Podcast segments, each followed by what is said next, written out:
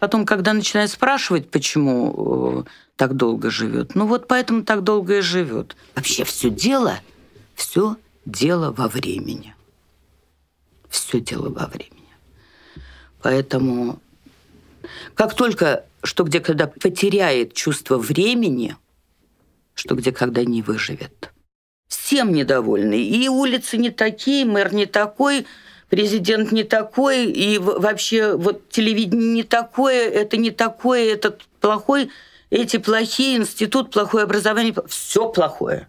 Поэтому это, это всю жизнь, это все вот жизнь, которая напрягает. Не, не, не, ты все время как бы решаешь и решаешь и решаешь. Ну ты для этого же живешь.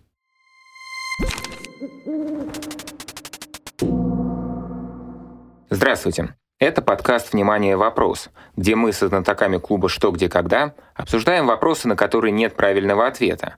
Меня зовут Михаил Крюк, и сегодня будет необычный выпуск. У нас в гостях генеральный директор телекомпании «Игра ТВ», соавтор передачи «Что, где, когда» Наталья Стыценко. Внимание! Вопрос. Как телевизионный проект способен жить 45 лет? Наталья, добрый день. Добрый. 45 лет для игры «Что, где, когда» — это молодость, зрелость или старость? По-моему, это жизнь. А возраст, ну, это вообще понятие растяжимое. А какой вообще э, срок для телевизионного проекта в России э, является уже таким почтенным? Ну, я думаю, что для, если для телевизионного проекта, то это срок почтенный, конечно. А где, что, где, когда прошла, игра прошла вот эту вот грань? Когда она превратилась из вот такого вот новшества, чего раньше не было, да, уже в такой зрелый возраст. Какое время это было? Я такого времени не назову, потому что это так же, как и жизнь, у нее нет понимания того, в какой момент у тебя взлет, в какой момент падение.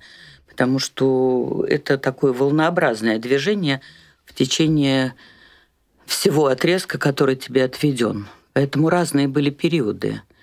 Но ведь потом, когда ты возвращаешься в прошлое и смотришь на эти взлеты и падения, ты уже как-то можешь сопоставить, где было вот это, где то. Ну, конечно, да. Нет, просто это было развитие в, в зависимости от того, что происходило за окнами наших квартир, домов и прочее.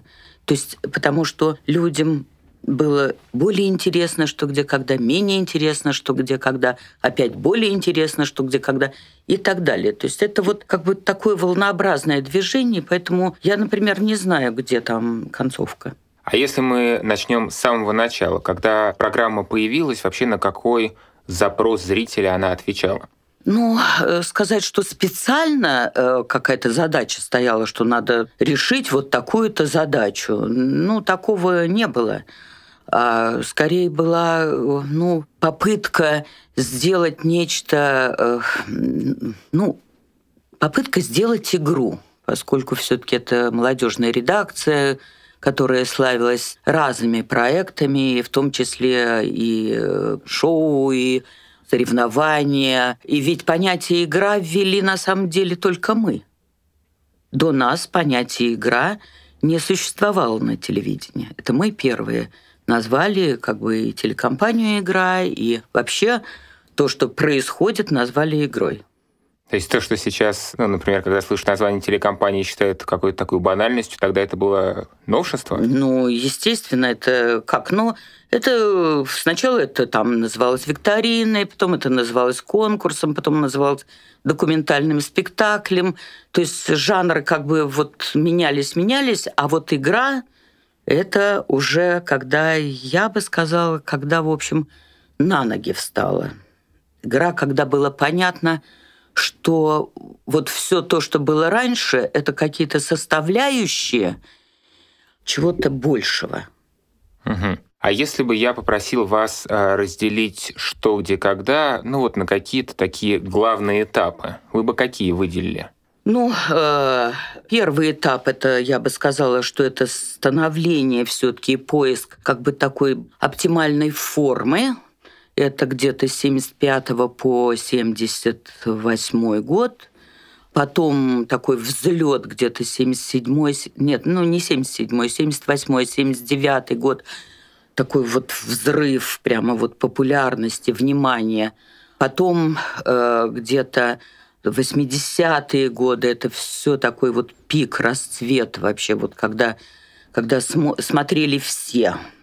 Ну, сегодня знатоки, наверное, могут все-таки выйти на улицу, а в те годы э, выйти было трудно, потому что, в общем, дойти до работы было невозможно. Потом, в 90-е годы, когда появилось много разных форматов э, западных лицензионных, которые покупались прям вот усиленно, и на телевидении они как бы все вот высыпали прям как из корзины – ну, так я бы сказала, что зрительская аудитория немножко так стала уплотняться. Потом очень много зрителей ушло, кто-то ушел в бизнес, кто-то... То есть там пошли совершенно другие процессы.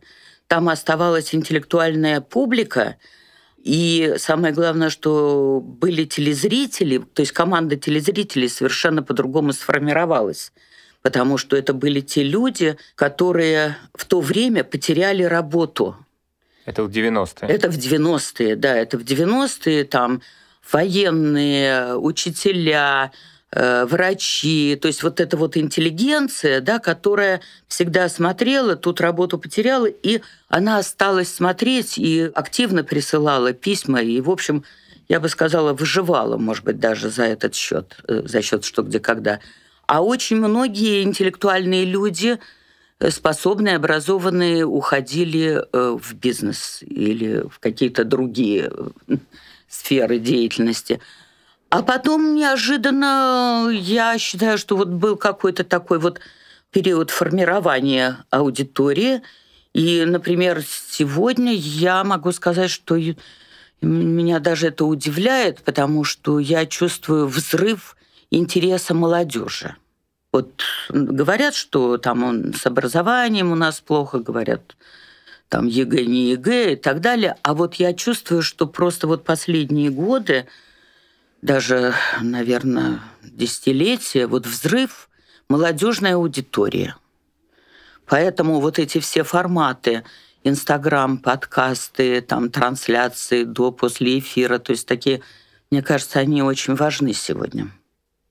А расскажите про прошлое в разрезе разных эпох нашей страны. Я знаю, что вы часто рассказываете про то, что, что где когда в том числе отражало то, что происходило. И вот как вот эти вот разные периоды, про которые вы говорили, как они были связаны с тем, что происходило в стране? Я просто очень боюсь быть э, многословной. Я могу долго говорить на эту тему вообще. Я боюсь, что мы не закончим наш подкаст потому что, э, ну, это, э, на мой взгляд, по поводу, что где когда можно писать диссертации, причем не одну. Вот все, что происходит в жизни, если э, что где когда это ощущает и э, подсознательно, интуитивно или осмысленно с этим работает, то я считаю, что это один из постулатов успеха «Что, где, когда». Ну, в качестве, ну, я просто в качестве примера, потому что если говорить по этапам, то это будет действительно долго. Я просто могу сказать, что но первый этап, это, конечно, это такое детство, что где когда, когда надо было просто отвечать на вопросы, да, такие одноходовки, когда знатоки, которые, например, легко отвечали, демонстрировали свои знания на уровне там Э, научно-популярной литературы или журналов, да, то есть они казались героями. Но да. тогда эти вопросы, они были больше про знания, да, чем сейчас? Ну, они, конечно, безусловно, они больше были про знания. Это все-таки больше были на эрудицию.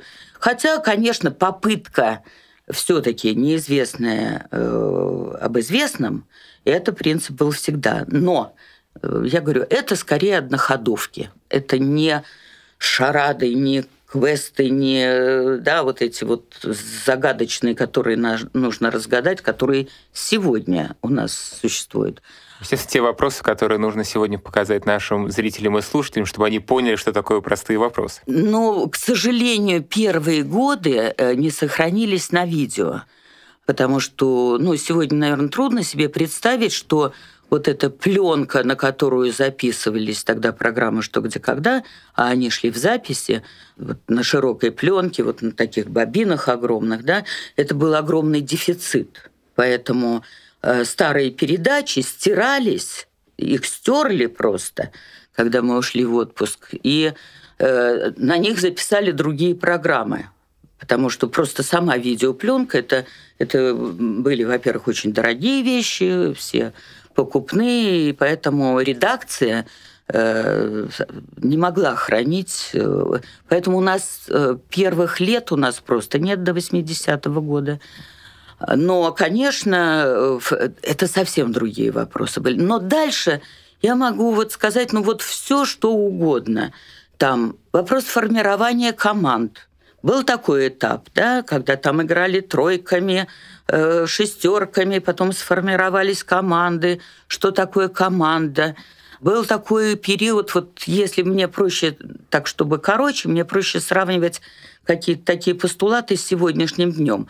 Потому что, например, проблема капитана в те годы и достаточно долго. Это была большая проблема. Найти хорошего капитана – это, в общем-то, было сложно. Игроки были, эрудиты были, а капитан сложно. А сегодня просто россыпь капитанов. О чем это говорит?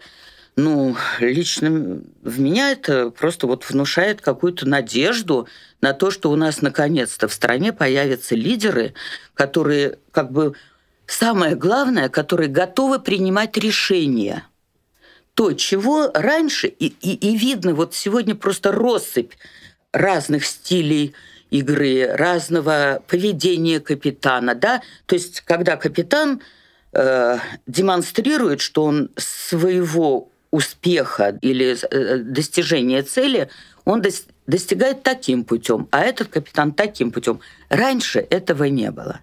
Поэтому очень часто говорили, что, ну, капитан это типа шестой игрок, да, поэтому есть у нас анекдотичный случай, когда хотел играть очень такой уважаемый, высокопоставленный человек. И нам звонили от него и сказали, что вот он тоже хочет играть. А, мы сказали, ну хорошо, но только там же надо отвечать на вопросы, поэтому мало ли как это может произойти, чем это может закончиться. Не Боится ли он, что он проиграет? На что нам было отвечено его помощникам, что а ему не надо отвечать, он просто будет говорить, кто будет отвечать. То есть вот это вот понимание, что такой капитан, вот для меня это очень заметно.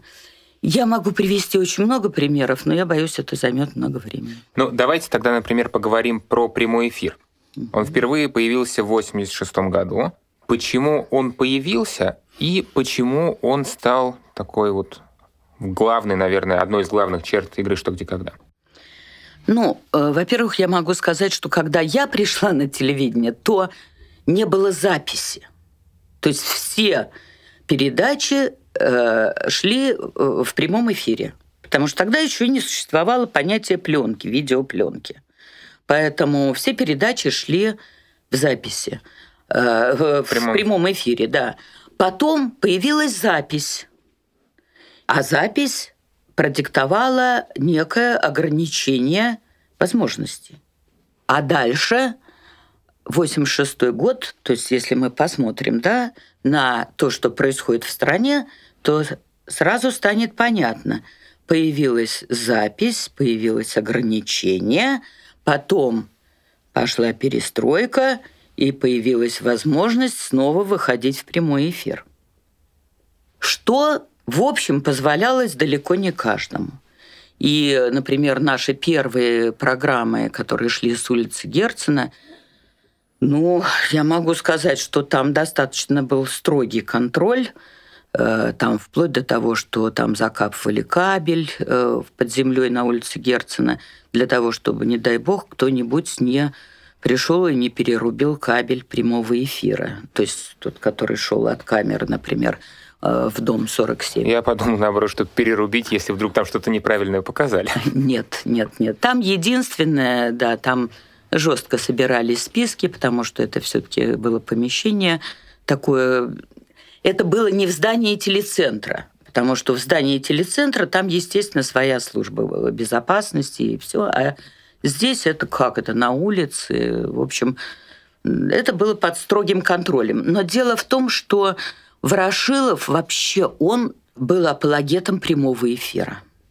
И э, он всегда считал, что только прямой эфир – это чистое телевидение. Потому что если кто-то читал его книжку, то э, там или его высказывание видел, или слышал, или читал, он всегда говорил, что телевидение – это событие. Вот сейчас вышла книжка Эдуарда Михайловича Сагалаева. Советую тем, кому интересно, и про время, и про телевидение, и про Ворошилова. Просто советую ее э, почитать, потому что он там очень подробно говорит о том, что такое для Ворошилова событие. Только прямой эфир может дать возможность увидеть события. Конечно, сейчас можно сказать, что если ничего не резать или резать с умом, не убирая то, что, например, там, вот Ворошилов приводил такой пример, что если фигуристка упала, то это событие. Или там он говорил, вот, например, идет встреча э, какой-то там правительственной э, делегации, да, и э, стоит, допустим, первое лицо государства, а за ним стоит охранник. И охранник смотрит по сторонам. И все внимательно следят за охранником, потому что это событие второго плана, которое Э, в общем, э, кажется второстепенным. Но зрителю всегда интересно следить за этим второстепенным событием. А это событие для него в этот момент. Поэтому Ворошилов был апологетом прямого эфира, и, в общем, действительно, вот это ощущение, которое испытывают и знатоки, и ведущие, когда ты... Мы не можем это оценить до конца. Это мы, мы ощущаем это подсознательно. Можно записывать? Можно. Но ощущение, когда ты ищешь решение, вот, вот ты пытаешься сотворить чудо в эту минуту, да, найти решение, которое вот ты не знал. Ты физически ощущаешь не только тех людей, которые стоят за твоей спиной, но те круги, которые в этот момент на тебя смотрят. Это можно сравнить с ощущением от, например, спортивных трансляций? Ведь, по сути, Конечно. можно же ее пересмотреть. Но Конечно. даже если ты не знаешь результата, Конечно. у тебя все равно нет ощущения, что ты находишься в одном и том же времени с происходящим. Конечно, есть... конечно, конечно. Конечно. И вот мы сейчас говорим, я понимаю, что все равно можно будет вырезать, да. Но если вдруг я что-нибудь ляпну случайно, да, то потом я буду так же, как если бы мы в прямом эфире были, то потом я буду так же, как знатоки, которые потом месяц, год не могут себе простить, как он мог в этот момент либо это сказать, либо наоборот это не сказать. У него другое ощущение. А особенно, когда он понимает, что в это время на него смотрят миллионы – а если мы перейдем к следующему, на мой взгляд, важному событию, это вот 88-89, э, да, когда э, вы стали продавать лицензии в другие страны, когда стали... Э, или это было позже? Это позже. Было, было позже. А тогда были игры в Болгарии в это а, время? 87 год был да. в Болгарии, угу. да. Что это означало для программы, для игры уже, наверное? Дело в том, что даже, даже взаимоотношения с помещениями тоже были так или иначе связаны. Вот что в стране происходило, вот нас выгоняли из разных помещений в зависимости от того, что происходило в стране. То есть либо нас выгоняли из бара Останкина по одной причине, либо нас выгоняли э, э, с улицы Герцена, либо нас выгоняли из Совен-центра, потому что по тем или иным причинам это помещение было кому-то нужно – и нас выгоняли. И вот 87 год, это был как раз год, когда нас в очередной раз выгнали из помещения. Мы должны были уйти с улицы Герцена, где нам было очень хорошо. И это прекрасные программы, 86 год. такой финал, 85-86 год, одни из лучших финалов того поколения, того времени. А 87 год мы оказались без помещения, нам негде было снимать, мы не понимали. Но было нам стало известно, что э, программа «Что, где, когда» очень популярна в Болгарии. И поэтому была такая задумка и предложение, а что если провести съемки э, в Болгарии. Но это шли три программы в прямом эфире по так называемым каналам интервидения. Сегодня это уже мало кто знает, а в свое время интервидение это шли только вот правительственные какие-то там ну, очень серьезные события по каналам интервидения. Да? Там вот две функции было. Либо там что-то перегонялось, записывалось, либо очень серьезные глобальные какие-то события. Ну вот, а в частности, мы шли по каналам интервидения. И что было э, так вот знаменательно? Значит, там, во-первых, туда э, поехали наши болельщики целым вагоном. То есть э, поездом ехали. Поездом uh-huh. ехали в Болгарию, и был для этого, в общем, э, арендован, ну, закупали билеты целый вагон. Во-вторых, а надо было тогда получить разрешение на выезд. У нас ехали отовсюду, и с Украины, и из все, вот где играли, что где когда, вот ехали оттуда болельщики. Это первое. Второе, у нас были призы из всех республик Советского Союза, потому что это был первый опыт, когда мы от, отказались от книг. Ну, потому что дарить книги на русском языке болгарам, а им нам на болгарском, было достаточно нелепо. Поэтому это были лучшие вот то, чем республика могла прославиться, вот это мы туда везли другим товарным вагоном. Мы везли туда все: кресло, стол, скрепки, вообще все, чтобы у нас все было с собой, все свое. То есть а, это были подарки, призы для тех команд из Болгарии? Да, а болгары нам дарили то, чем они славятся. То есть это и какие-то там ковры, какие-то в общем, а у нас были бинокли из Ижевска, блюда из Узбекистана, картины бакинских художников, на которые надо было получать разрешение в Министерстве культуры. То есть мы как бы туда вот все везли, и наши музыкальные паузы туда ехали, там и Лайма Вайкуле. И, в общем, мы как бы ехали туда вот совсем. Там впервые была использована система перевода, потому что все-таки Э, ну, несмотря на то, что болгары, конечно, могли понимать на русском языке, но это была дво, двуязычная программа. Рядом с Ворошиловым э, сидел переводчик, соведущий, который переводил с болгарского на русский, с русского на болгарский. И э, вот нашим главным звукорежиссером Натальей Плуталовой было использовано как бы вот эта вот система, и впервые были использованы для зала наушники. Это был огромный зал, в котором проходила игра во Дворце э, культуры Людмилы Живковой, огромный зал.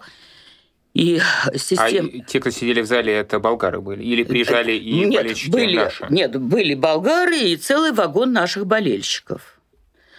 И мы не знали вопросов, которые задавали болгары – а болгары не знали наших вопросов.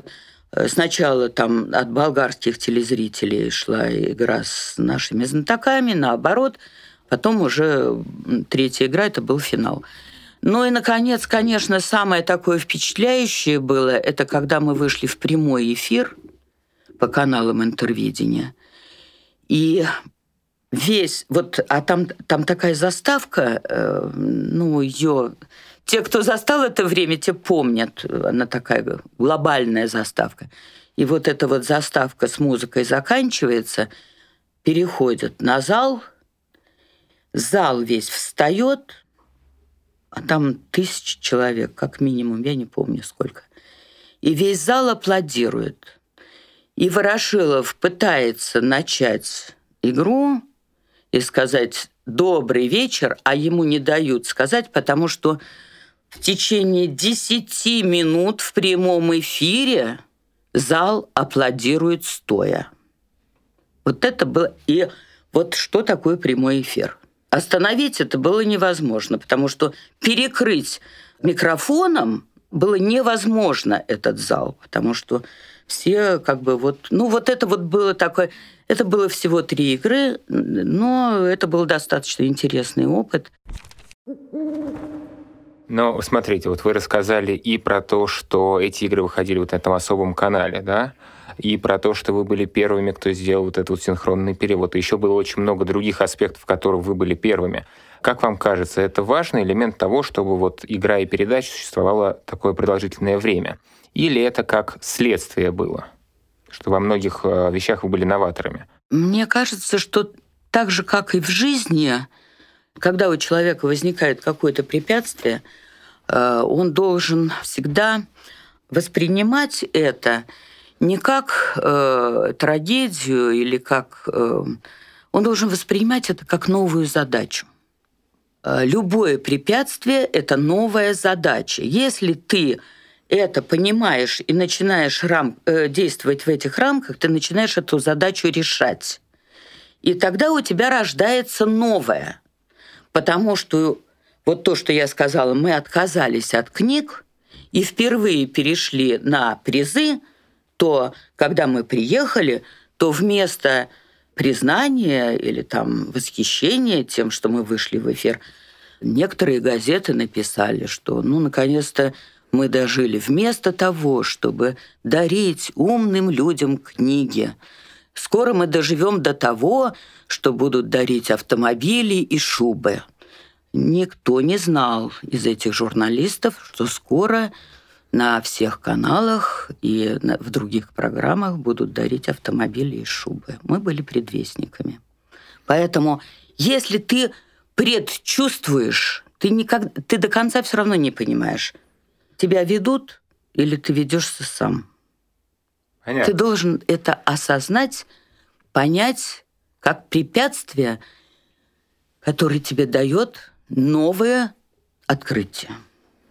Вот, кстати, а, я-то думал, что критикуют нас только последние годы, а судя по тому, что говорили, вы рассказывали про призы, критиковали это всегда. Что а... где вообще всегда критиковали? А уж как Ворошилову критиковали. Я просто, когда читаю сегодня какие-то высказывания по поводу того, что Ворошилов бы этого никогда не допустил.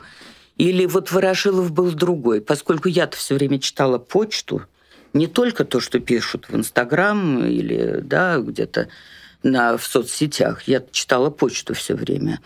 Ну, я могу сказать, что мало чем отличается. Э, выражения немножко другие. Выражения другие, а суть та же. Ведущий плохой, давно его пора гнать, надо менять. Про Ворошилова это писали постоянно.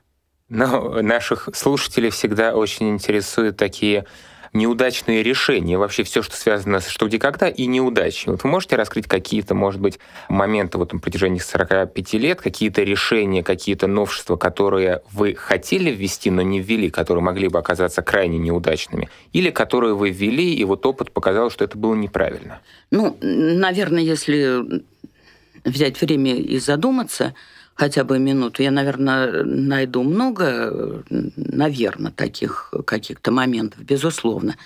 Но я, например, считаю, что с точки зрения телевидения, вот, вот, вот, ну вот как сказать, вот, вот ты, э, тебе ставится задача, и ты ее решаешь. Правильно ты ее решишь или нет, ты не знаешь. И это куда этот путь ты тоже не знаешь. Э, после 1987 года мы оказались в здании Совинцентра, где мы снимали в ресторане, и там как бы была эстрада, э, зал, в котором стояли столики, и были ложи. Это было помещение, в котором мы должны были снимать. Э, что такое режиссура? Режиссура – это мизансцена – я, например, ни, никогда не могу думать ни о чем, пока я не пойму, в каком помещении я окажусь. Я должна это понимать. Я, например, сегодня специально пересматривала подкасты для того, чтобы понять, в каком помещении я окажусь. Это, это все диктует тебе. Поэтому помещение с ложами, да, а там такие выемки, и везде столики стоят, продиктовала новые решения. Когда за эти столики надо было посадить много знатоков. И тогда впервые появилось то, что сегодня называется спортивным «что, где, когда». Потому что там уже сидели игроки из разных городов, они писали ответы на записочках, собирали эти ответы, а в центре стоял стол, на котором играла основная команда. И вот сегодня как можно оценивать э, это решение? С точки зрения телевидения, наверное, это было не самое лучшее решение, потому что все-таки э, самый большой наш интерес, да, это сегодня, во всяком случае, это к тем людям, которые сидят за центральным этим круглым столом. Но то, что из этого появилось целое огромное движение, да, которое сегодня, собственно, играет в этом формате и создает возможность для того, чтобы ну и просто играл, играл весь мир. Вот, вот она разница. Хотя я считаю, что это, может быть, было не самое лучшее решение. Но потом, честно говоря, э, там мне не нравилось... А, кстати сказать, там впервые появилось понятие рейтинг. Рейтинг команд. Да, там впервые появилось. А, там долго мучились, мы отказались там от игры до шести очков, мы играли до того, как ударит, э, там были такие часы в Сувен-центре, и там петух кричал об окончании времени – ну, просто о реальном времени. То есть эфир заканчивался, с каким счетом сыграли, да. закончили. Да, да. Мне кажется, это было не лучшее решение.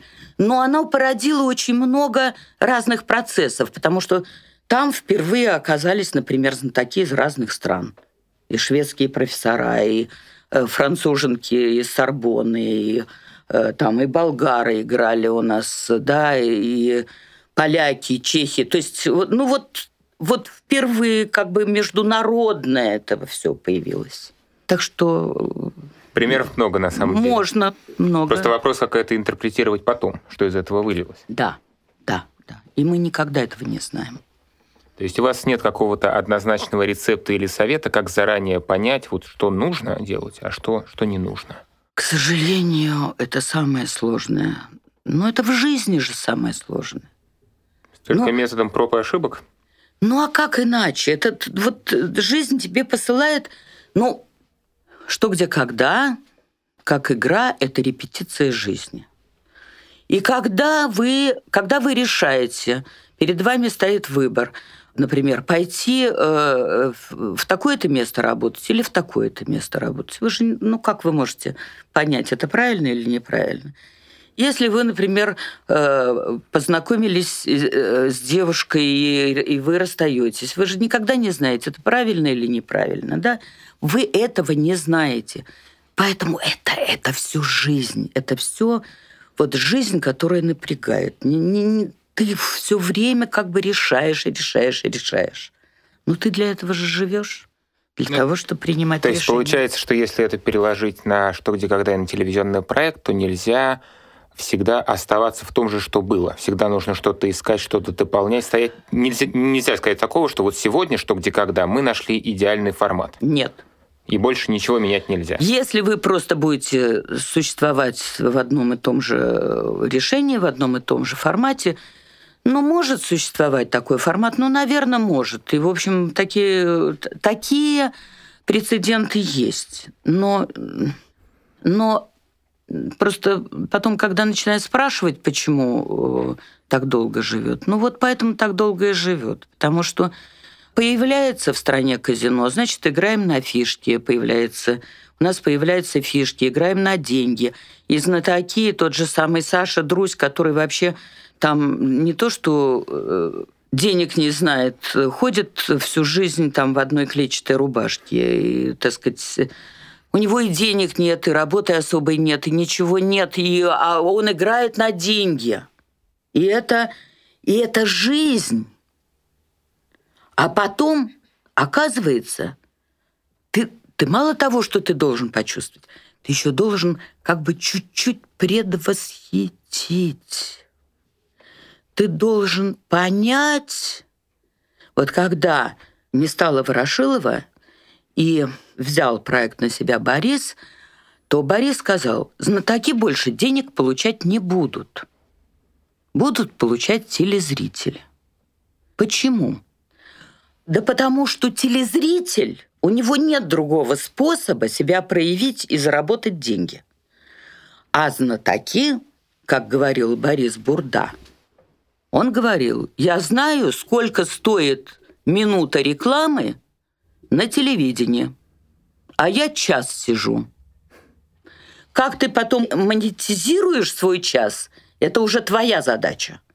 Но ты сидишь час а некоторые годами и десятилетиями. А если мы перейдем сейчас к вопросу э, настоящего, что где когда? Было ли э, вообще, какие были этапы, когда э, проект действительно мог закрыться на телевидении? Немного ли было таких вообще моментов, а, что Настоящего на это, это сегодняшнего. Ну вот так, программа прожила, получается, 45 лет. Да. да? И какие были моменты вот на протяжении 45 лет, когда там, вы были на грани закрытия? И что на это влияло? И были ли они вообще? Но вообще, наверное, так на самом деле этого, этого тоже было достаточно много с самого начала. Потому что, ну, первые программы, там, она выходила один раз в год. Она вышла вообще случайно. Программа «Что, где, когда», э, программу «Что, где, когда» поставили в эфир, потому что ну, потому что надо было поставить в то э, время в тот день, когда все были на субботнике на Ленинском никто не смотрел. Но это одна из первых программ, не, не самая первая. Но... Поэтому то, что она вообще вышла в эфир, это было чудо. А дальше, как бы, ну, там началось, вот э, там у вас распорядитель, там в белых перчатках, там э, подает кофе, там каким-то вообще, кто эти люди вообще, и он что-то кофе подает, и что это за клуб какой-то вообще. Это про коммунистическую идеологию в этом направлении. Ну, ну вообще, кто эти люди, которых кто-то еще обслуживает? Я уж не говорю о том, что это как бы распорядитель, да, да он же, ну, он там официант, но он рабочий человек, а это кто эти люди, которым там кофе подают и так далее, и так далее. Да еще белые перчатки надели. В общем, то есть что, где, когда закрывалось неоднократно. Ну что значит закрывалось? Закрывалось или вырезалось, или шла одна передача в год. Э, вырезались вопросы, на которые не отвечали знатоки. Такое было? Ну, было, да. Ну, потому что, ну как э, знатоки, например, как молодые люди, студенты могут не знать Например, э, какое событие в Сталинградской битве э, было такого-то числа. Мы сами искали. Мы просто понимали, что, во-первых, нельзя вот на точные как бы даты, да, вот это вот, это все опыт. Во-вторых, нельзя брать те вопросы, на которые, ну, не имеет права человек не ответить, потому что это кого-то оскорбляет. Поэтому либо закрывалась, либо вырезалась, либо там, ну, э, ну, музыкальные паузы – это отдельная история. Это всегда была проблема.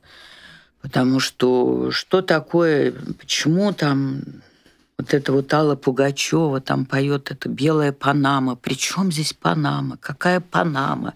И почему она поет это все, и все, и поэтому она не может петь «Белую Панаму» и так далее, и так далее. То есть у нас э, закрывали нас неоднократно. Были разные поводы, и там и время выхода в эфир, и э, там и деньги не платили там в 90-е годы тоже не на что было снимать, и, и из помещений выгоняли, поэтому негде было снимать. У нас много чего было в нашей жизни.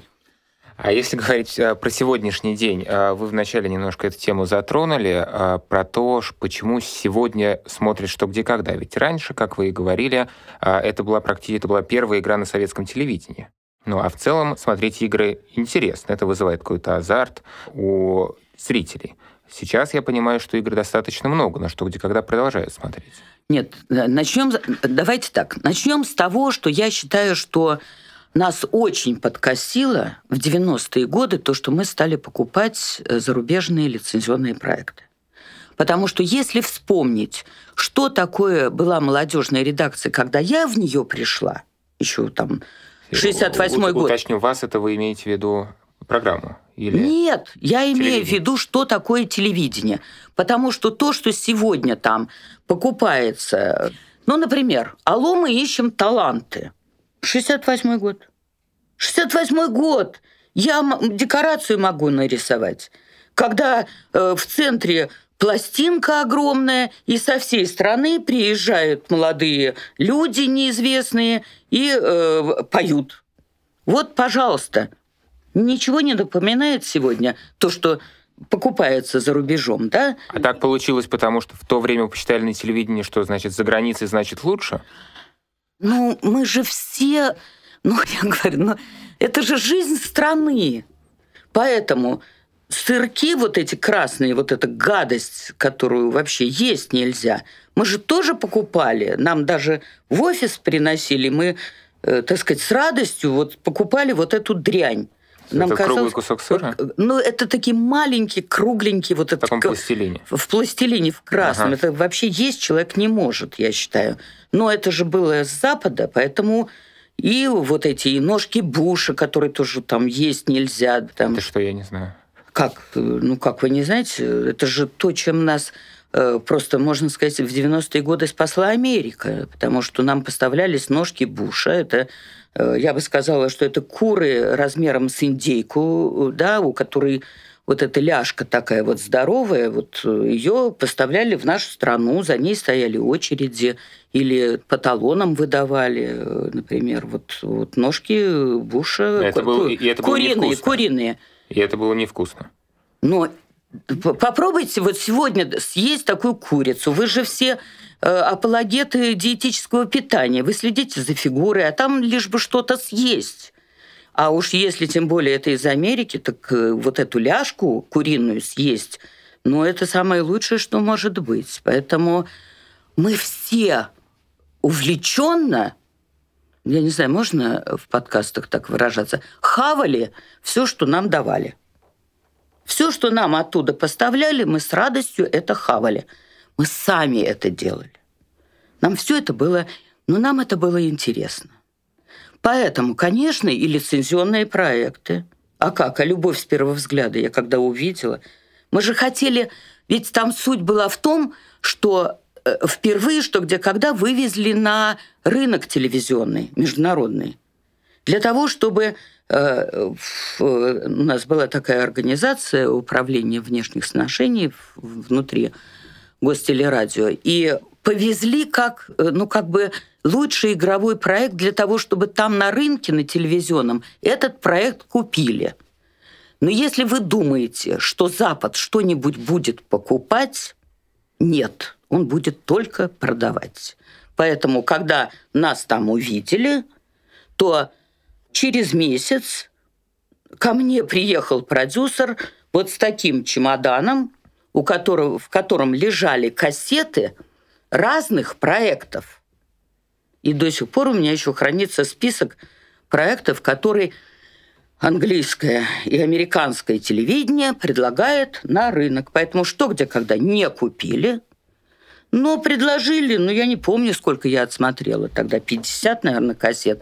Просто все было жалким подобием, что где когда. Поэтому я не взяла ни одну викторину, и увидела только одну единственную жемчужину, которая не была похожа ни на один проект на знание. Это «Любовь с первого взгляда». Она только-только вышла в Англии. И мы были... То есть она шла в Англии пошла, и тут же пошли мы. Это было просто другое. Поэтому это было интересно.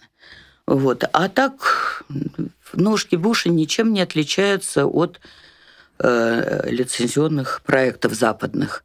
Все было у нас. Были и спортивные соревнования, и шоу, и э, совершенно классный по системе контакт. Вы себе не представляете, что такое, когда появилась система контакт.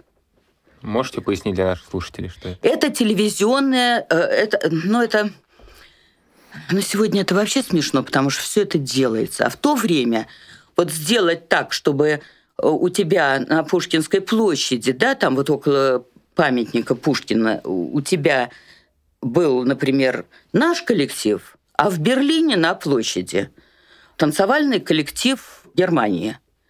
И разучиваются танцы на половине экрана. То есть эта сторона показывает движение, там они выполняются, и наоборот. Или, например, то, что мы с Ворошиловым делали. Вот я сегодня как раз проезжала мимо института Гельмгольца и сразу вспомнила, как здесь вот я показала э, то, что не надо было показывать, потому что э, тоже по системе контакт, то есть институт Гельмгольца делал, там врачи делали операцию по телевидению, это мы с Ворошиловым вот делали э, э, вот эту, врачи в институте Гельмгольца руководили операцией, которая в это время шла в Ташкенте. Ну, то есть, э, чтобы современному слушателю это понять, это, по сути, прямой эфир с двух разных точек одновременно, правильно? Не обязательно прямой, это может быть и в записи, и, записи. и в записи, но это чтобы было все одновременно. Вот. Поэтому представить себе...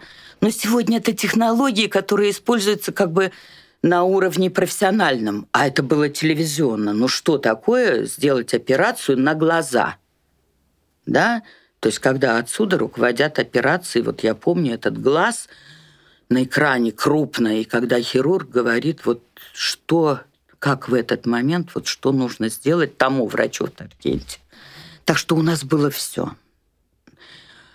Поэтому в чем-то я считаю, что в чем-то обогатило, а в чем-то приостановило развитие развитие, я боюсь, что и творческой мысли, ну, хотя нет, я думаю, технологии, технологии, там больше как бы вот все равно технологии, конечно, это с Западом, безусловно. А творчество наше у нас круче.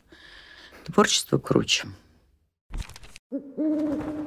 Мне кажется, что э, важная роль в том числе в том, что «Что, где, когда» уже 45 лет, являются его сотрудники и те, которые начинали, и те, которые продолжают, и те, которые появляются. Как вам удается, давайте начнем с того, мотивировать тех, кто у вас уже работает очень долго, продолжать работать? Или почему им интересно? Есть у вас ответ на этот вопрос? Или это тоже загадка?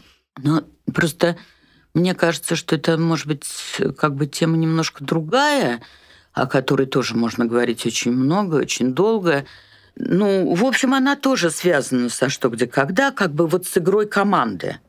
Потому что ну, что такое команда? Да, она должна решать вопросы. У нее всегда есть задача, и она должна решить вопрос.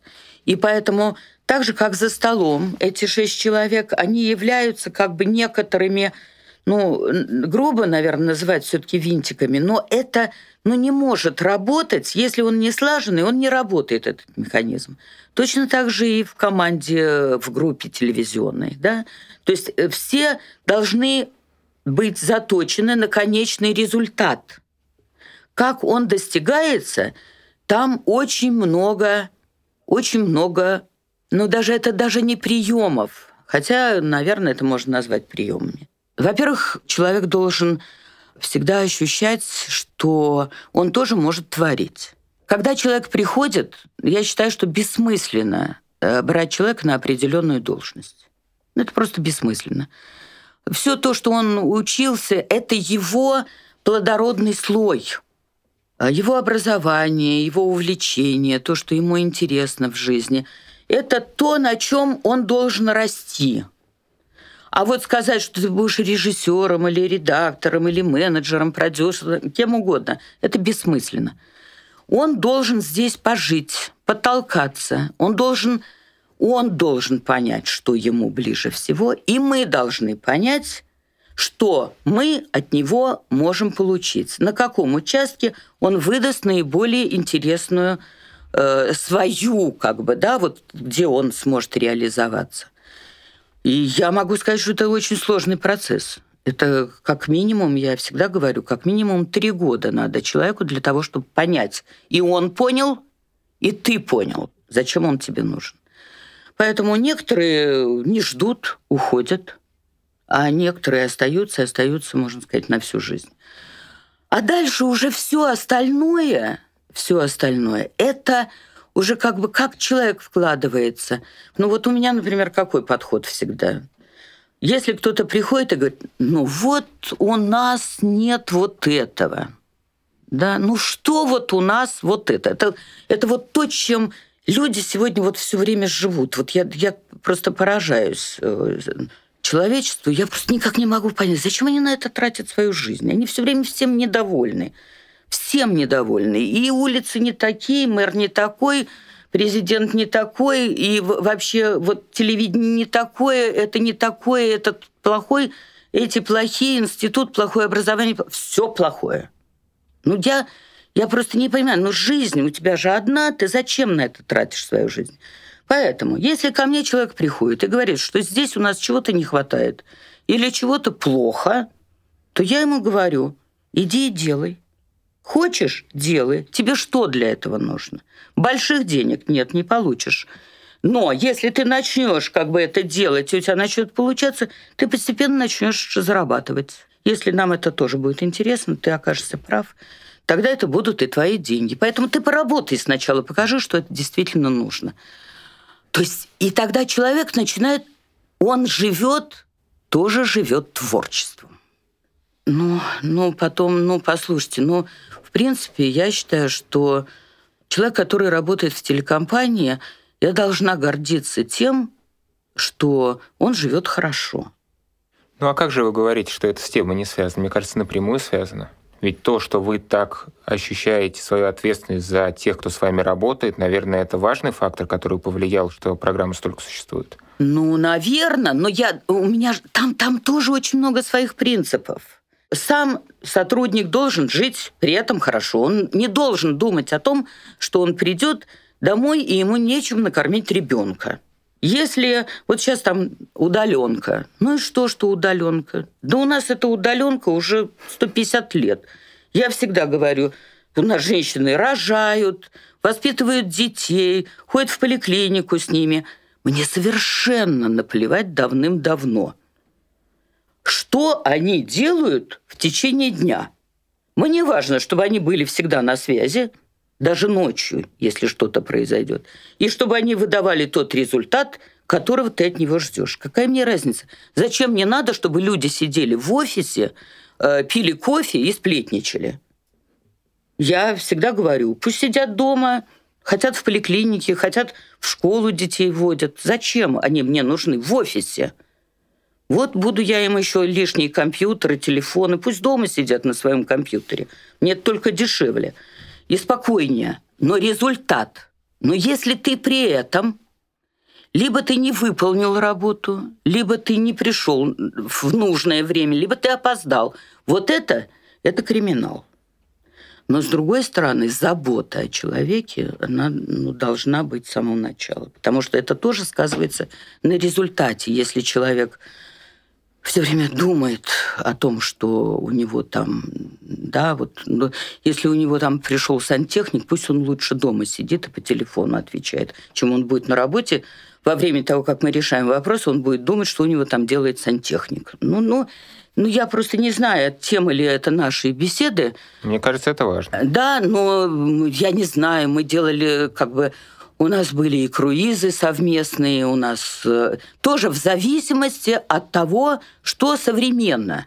Вот когда были современные корпоративы, мы все время э, там устраивали корпоративные вечера.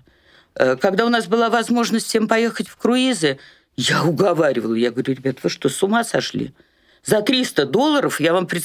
предлагаю посмотреть вообще, побывать вообще в Юго-Восточной Азии, во всех странах. Я уговаривала своих сотрудников ехать. Кто-то не поехал? Да, упирались, а некоторые не доехали. Там, я помню, как капитан уговаривал, говорит, за 300 долларов там будет Китай, Вьетнам, Сингапур. Э, нет, не Сингапур, Шанхай там был. Что же еще? А, Гонконг. Гонконг. То есть еще доплатить. Мы уже месяц там плавали, И еще надо было остаться, чтобы посмотреть еще пять стран. И вот началось. У кого-то там у кого-то муж ждет, у кого-то ребенок и так далее. Я не уговорила. Мы остались втроем. Я, Козлов и Ворошилов. Все уехали. Мы их посадили в Сингапуре, и они улетели. Да сумасшедшие просто. Но мы посмотрели все равно много. И у нас было много круизов, и э, много стран посмотрели. И я сейчас многим говорю, я говорю, видите, сейчас пандемия, вообще никуда не поедешь. А вы уже видели все. И Европу, и Юго-Восточную Азию, все уже посмотрели. Вот. Ну, мне кажется, что вот время меняется, вот э, поэтому ты должен это чувствовать. Вообще все дело, все дело во времени. Все дело во времени. Как только что где когда потеряет чувство времени, что где когда не выживет. Что бы ни было, что бы ни происходило, как ты отреагируешь на то, что происходит, тебе это скажется либо в плюс, либо в минус. Э, могу еще привести пример? Конечно. Возьмем сегодняшний день. Пандемия. Пандемия. Катастрофа. Весной катастрофа. Вообще приехать никто не может. Никто не может приехать.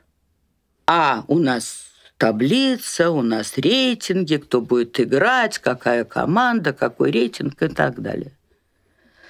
Но мне лично это было понятно сразу. Играть будет тот, кто сможет играть и кто сможет приехать. Поэтому по ходу надо перестроиться – надо понять, как ты можешь организовать так, чтобы по максимуму люди могли приехать. Это очень сложно. Это, ну, я не могу в подробности вникать. Это, это такая машина для того, чтобы люди вообще хоть как-то приехали. Но ты все равно до последней минуты не знаешь, человек заболел, не заболел, прилетел, не прилетел, проехал, не проехал, неизвестно. Поэтому играть будет тот, кто сможет. Значит, ты должен все предусмотреть. И состав команды у тебя должны быть несколько вариантов. И замены. И, и замены в, в группе телевизионной, и замены в команде. И получается, что если ты не испугался, да, и ты еще, а плюс еще ты тут же решаешь проблему этих тестов, ПЦРов, положительные, отрицательные, все ты должен, все должен решить. Вот это была такая весна 2020 года. И если ты это все просчитал, и если ты пошел за тем, что тебе предложила эта сложная жизнь, то оказывается, что у тебя вдруг команда начинает играть по-другому. У тебя начинают проявляться игроки, которые раньше не проявлялись. Те, кто проявлялся, начинают проявляться по-другому. И у тебя складывается какая-то совершенно новая комбинация. И телезритель смотрит и говорит, что это у него такое, у них там происходит. Что-то они там семеняют команды. Они как будто живут не в пандемию, как будто они вообще не знают, о чем идет речь. Да? Но у тебя появляется, не только у тебя, и у знатоков появляется новый какой-то вариант, новый шанс проявить себя, оказаться в новой ситуации и выдать какой-то другой результат. Ну, очень интересные игры получились, очень интересные. Поэтому мне кажется, что э, если мы не чувствуем, не идем за временем, то э, тогда мы тогда мы погибнем. Давайте вернемся немножко назад э, и поговорим все-таки про сотрудников. У меня есть только вот одна тема, мне только бы не забыть вот ее черкнуть. Да, у меня все записано, лучше тогда вы начинаете. Да? Хорошо, тогда я скажу. Вот у меня свой существует... Я думаю, что вообще, в принципе, даже, наверное, у каждого из наших сотрудников, я никогда не интересовалась, но, наверное, есть какой-то свой личный интерес творческий, который он решает за счет что, где, когда. Вот мне, например, сегодня, да, ну, у меня несколько задач, которые я решаю сегодня. Вчера я решал другие задачи, сегодня новые задачи. Вот мне, например, сегодня очень интересно. У вас подкаст будет сегодня совсем другой. Потому что ритмы другие. Я вас сейчас тащу в свои ритмы. Скорость другая. Мне сегодня интересно, как скорость мышления проявляется у знатоков, у разных поколений. И что правильно при этом делать?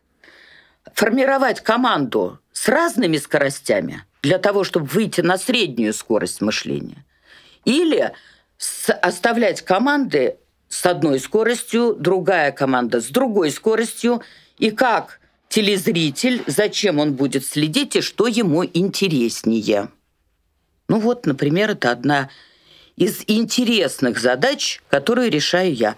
И эта же задача для меня существует как бы в телекомпании. Потому что что такое? У нас сложившийся коллектив, у нас такие все уже такие мастодонты, все уже все знают. Но нам нужна молодежь. Она мыслит по-другому, она другое чувствует, она другое знает, она другое ощущает. Как сформировать так, чтобы возникло, чтобы это было дополнением друг друга и чтобы это был конечный результат со знаком плюс. Вот, ну, я говорю, что, где, когда, это просто вот, вот я говорю, Ворошила всегда... Вот я помню, мы входим в Останкино, после очередного эфира. И подходит к Ворошилову ну, такие очень известные, такие очень хорошие, блестящие режиссеры. И говорят ему, ну что ты все, слушай, ну что ж ты, ты такой режиссер, и ты все время делаешь что, где, когда. Вот один и тот же проект. Ну, ты бы уже мог бы сделать столько вообще всего интересного. Ну, Ворошилов так улыбнется, там, да, да, в общем, да, и и пошел. Пошел, а мне говорит, они ничего не понимают. Мне жизни не хватит для того, чтобы понять, что, где, когда.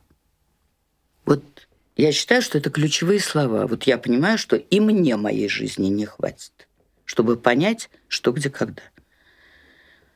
Потому что если ты чувствуешь, что, где, когда, то ты как бы все время дальше, дальше, дальше, дальше движешься, движешься, движешься. И ты решаешь как бы и там, и у себя, и по жизни, и все. Ну, а что такое знатоки? Ведь знатоки, которые у тебя существуют на экране в течение трех, пяти, десяти, двадцати лет.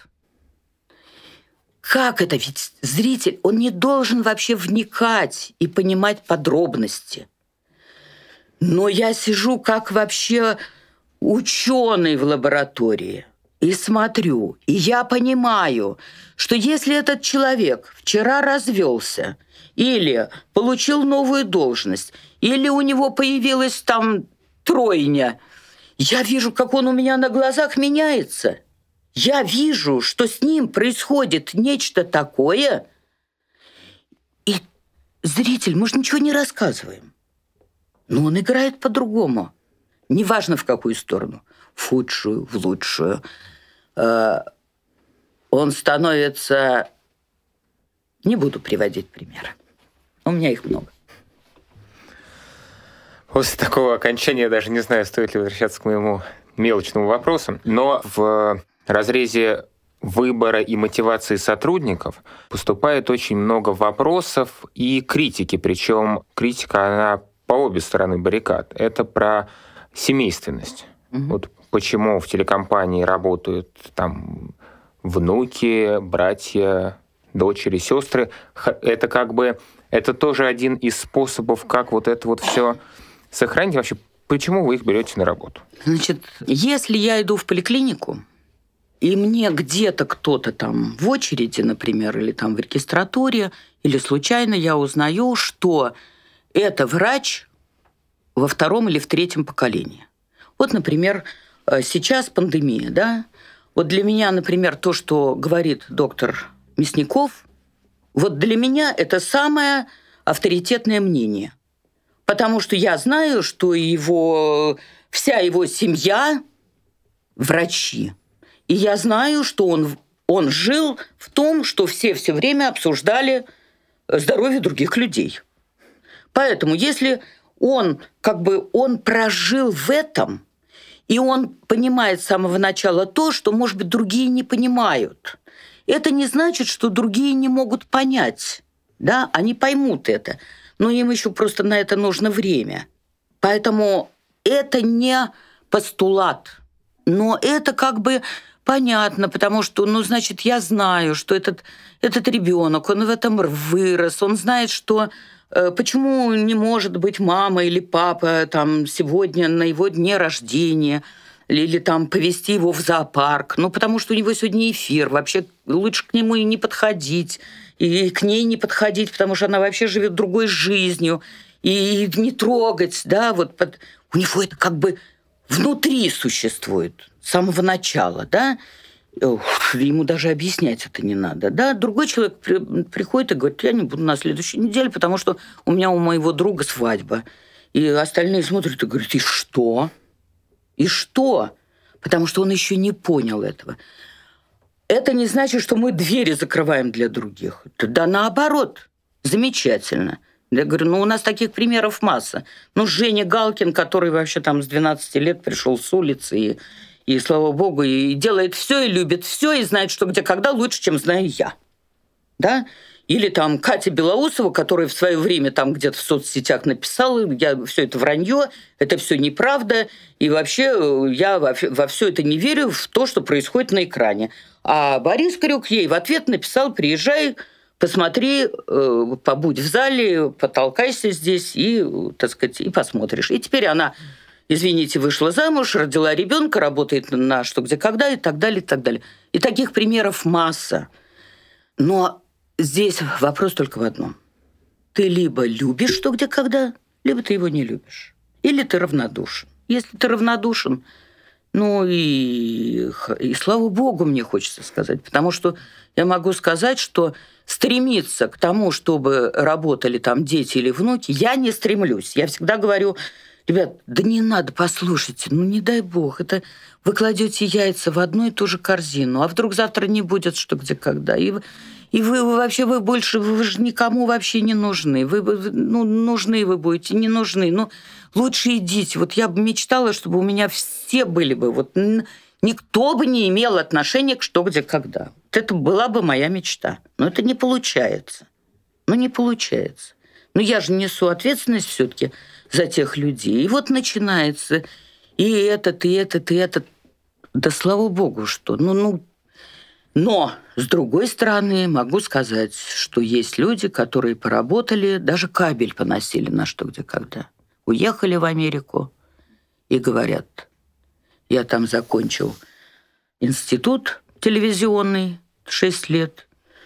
Я все, что я получил, я получил и что, где, когда. Хотя человек просто носил кабель за оператором. Он туда уже приехал как профессионал. Поэтому тот опыт, который приобретается на что, где, когда, он пригодится. Пригодится и в жизни, и в профессии, чем бы ты ни занимался. В этом я убеждена. Поэтому, ну что, ну что такое? Да, господи, лучше бы не работали бы. А потом, вот мне так смешно, я помню, меня Лена Потанина, тоже она мне сказала, Наталья Ивановна, вот теперь у вас и внуки работают. Я вас поздравляю. Я сказала, Лена, с чем ты меня поздравляешь? Ну, Наталья Ивановна, ну как? никто не понимает, что в, кон в конце концов ты теряешь вот эти личные семейные связи.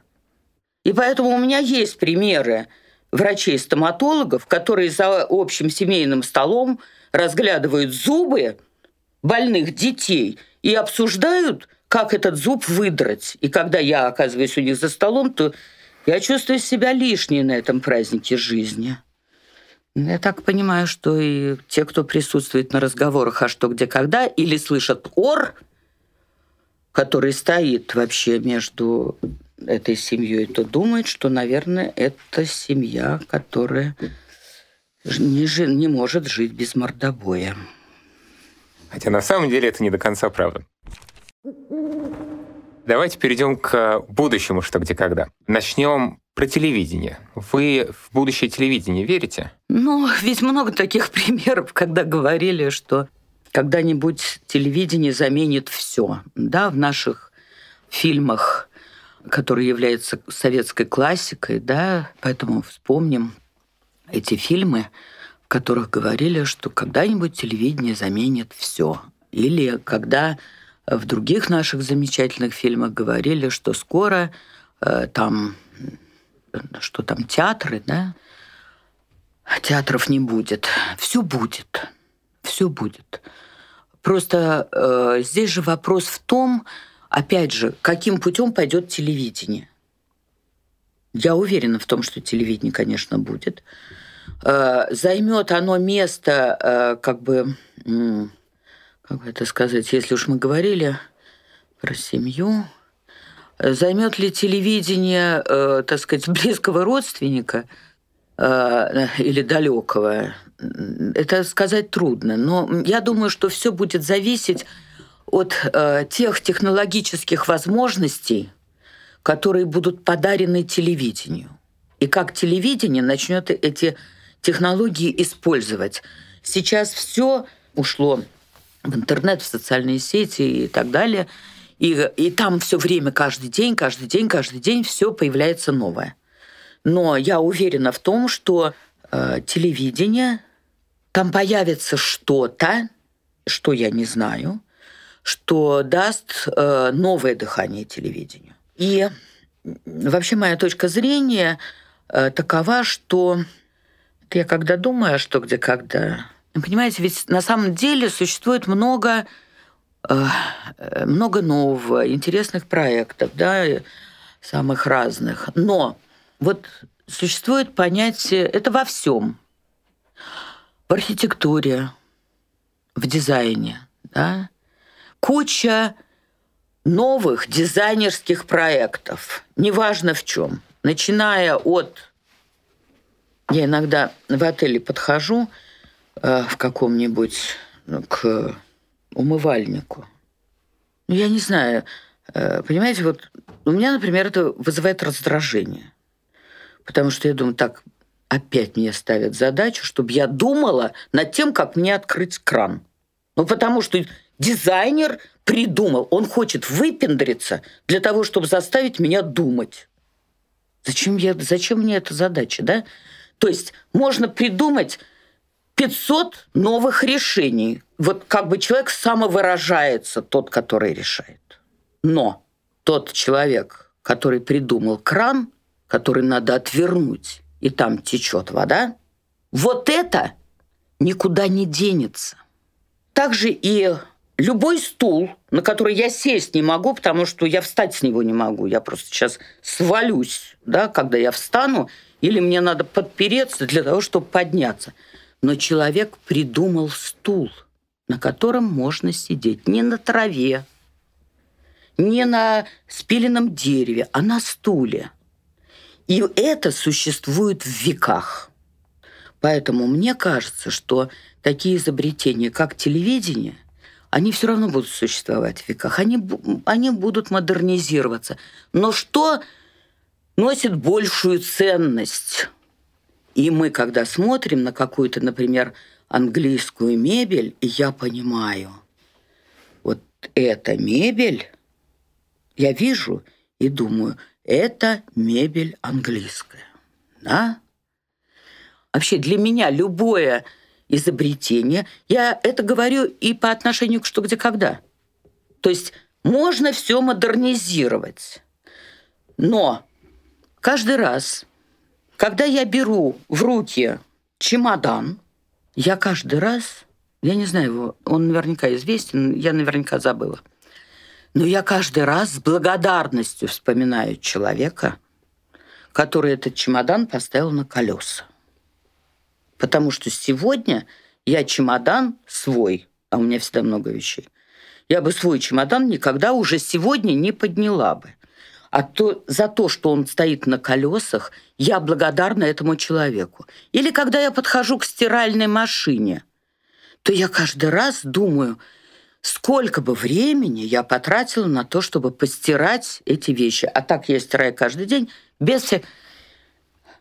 Может модернизироваться стиральная машина? Может. Может чемодан э, делаться из новых материалов? Может.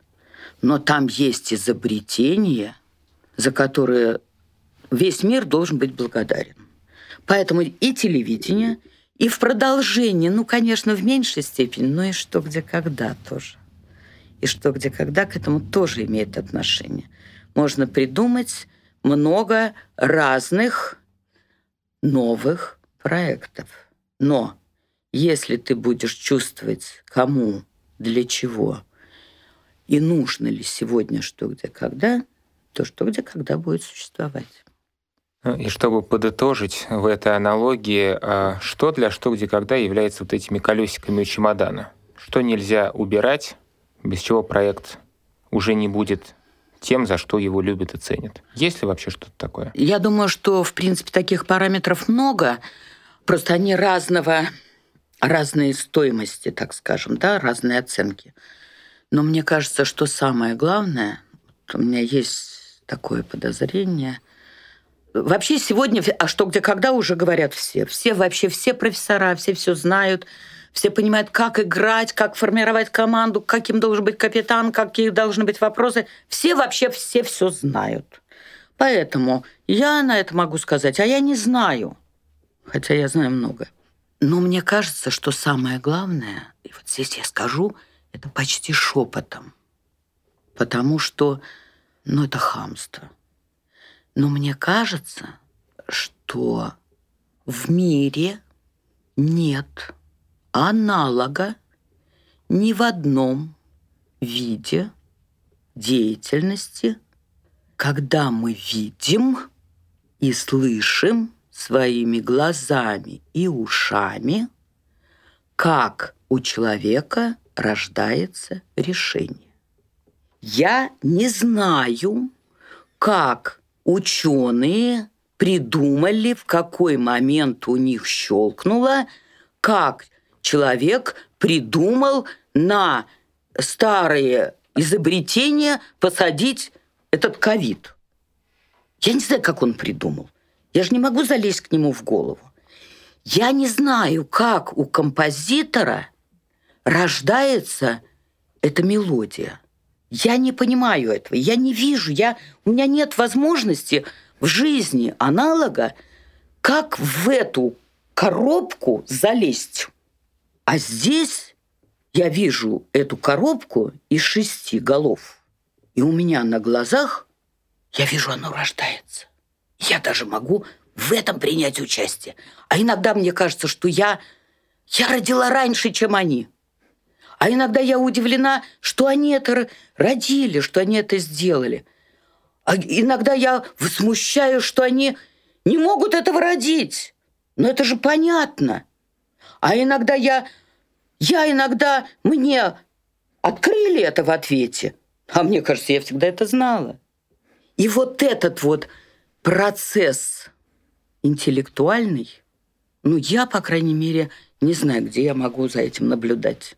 Я много смотрела фильмов, и как Моцарт сочинял музыку, и как ученые э, там придумывали бомбу, да, все, все. Но я этого не знаю, механизмы. Мне кажется, что никто не знает. А мы как бы такой вот, такой, такой игрушкой. Вот мы можем за этим наблюдать. Мне кажется, Ворошилов это, в этом плане, ну, конечно, э, да, в этом гениальность. В этом гениальность. И поэтому, когда Ворошилову многие, и я говорила тоже, я говорила, ну, все снимают про то, как они делают передачу. А мы никак не можем снять, как, как мы делаем что, где, когда. Ворошилов мне на это отвечал. Если кто-нибудь когда-нибудь придумает, как рождается творческая мысль, то он будет гораздо гениальнее любой творческой мысли. Но этого аналога не существует. Мне кажется, что что где когда так вскользь, так вскользь, мимо так вот проходила и так подглядела под это и мы подглядываем. Благодарю вас. В гостях у нас сегодня была Наталья Стаценко. Подписывайтесь на социальные сети «Что, где, когда». Меня зовут Михаил Крюк, и до встречи в новых выпусках. Спасибо.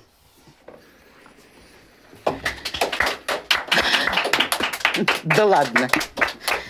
Ну, мы же по-разному. Я слушала, я думаю, боже мой, как же я буду говорить, когда там действительно другие скорости идут, абсолютно другие. Я не понимаю, я не думаю, что это будет э, востребовано.